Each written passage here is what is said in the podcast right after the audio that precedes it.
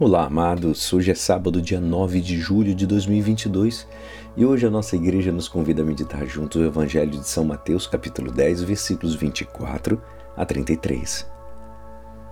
Naquele tempo disse Jesus aos seus discípulos: O discípulo não está acima do seu senhor. Para o discípulo basta ser como seu mestre, e para o servo ser como seu senhor. Se ao dono da casa eles chamaram de Beuzebu, quanto mais aos seus familiares. Não tenhais medo deles, pois nada há de encoberto que não seja revelado, e nada há de escondido que não seja conhecido. O que, vos digo na escuridão, dizei-o à luz do dia. O que escutai ao pé do ouvido, proclamai-o sobre os telhados. Não tenhais medo daqueles que matam o corpo, mas não podem matar a alma. Pelo contrário, temei aquele que pode destruir a alma e o corpo no inferno. Não se vendem dois pardais por algumas moedas? No entanto, nenhum deles cai ao chão sem o consentimento do vosso Pai. Quanto a vós, até os cabelos da cabeça estão todos contados. Não tenhais medo, vós valeis mais do que muitos pardais.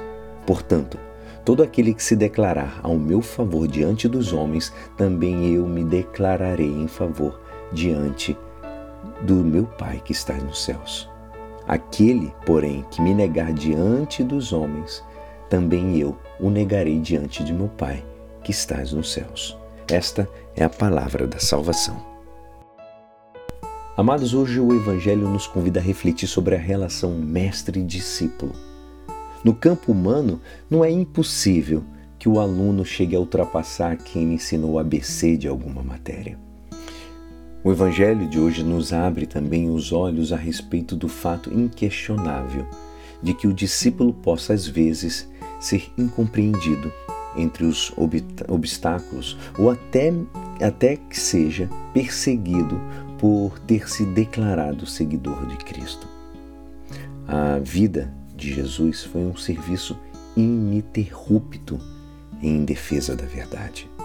Se ele foi taxado de Beuzebu, não é estranho em que em disputas no, do terrenos culturais ou nos confrontos que vemos na televisão nos taxem também de retrógrados.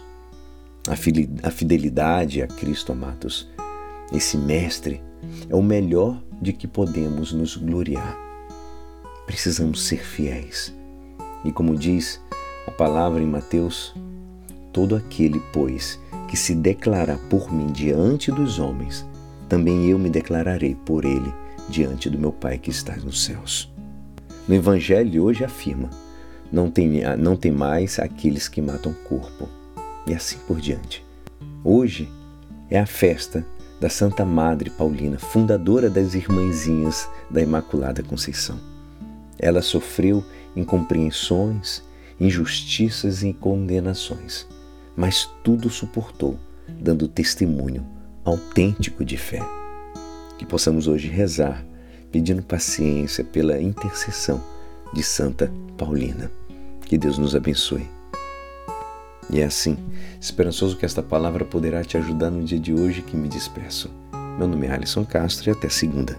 Um abençoado final de semana. Amém.